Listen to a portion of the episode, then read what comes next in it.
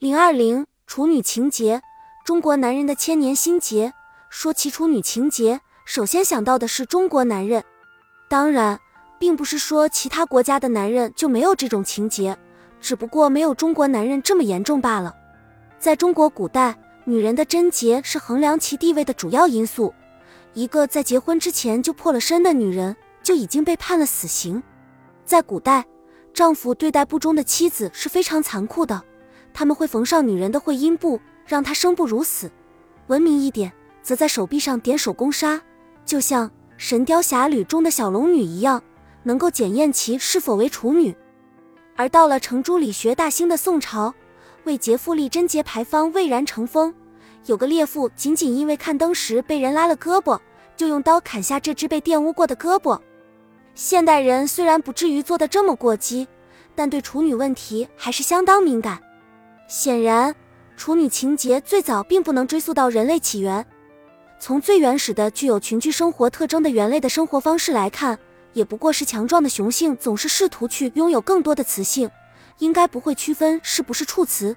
群居的雄性首领最喜爱的可能是最美丽匀称的雌性，绝不会因为是战败的前任首领的嫔妃而嫌弃。诚然，文明开化的现代社会与其绝无可比性，只不过。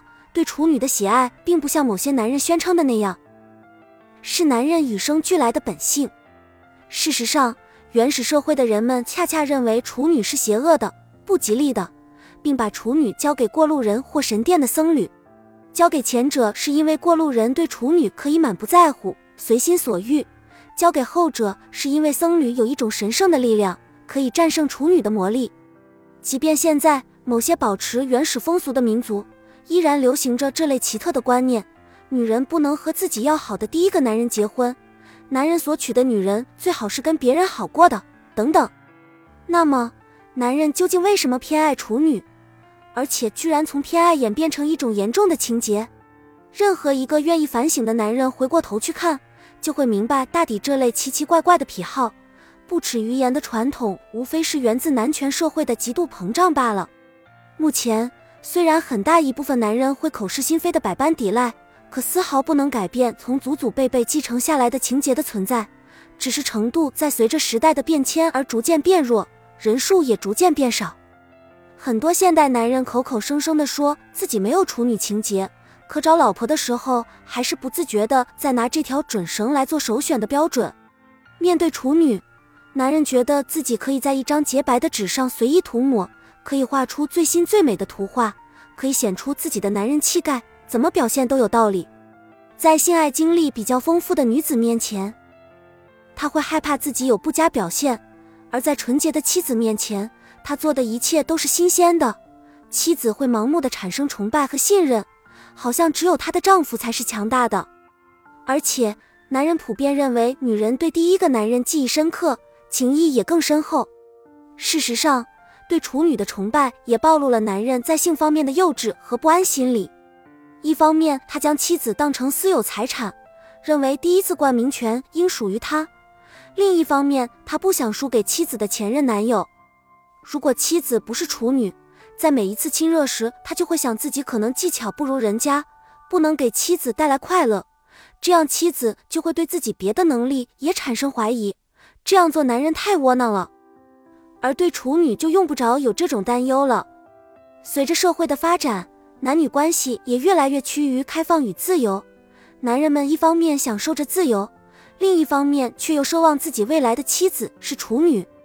现在要一厢情愿地寻找处女已是难事。很多男人在理智上对寻找处女不抱太大希望，但仍希望幸运能降临到自己头上。这种不现实的寄求使商人们发现了巨大的商机。开始推出一种修复处女膜的手术，正是男人们可笑的处女情节，导致了这个可笑的手术的出现。事实上，婚姻的基础不在于是否是处女，更不是什么处女情节，重要的是有没有真爱。爱是婚姻的基础。有些男人总喜欢强调自己虚伪而自私的处女情节，不仅不合时宜，更是对女性的歧视。女人应该自尊，更应该自信。而不应在这污浊的社会环境中迷失自己。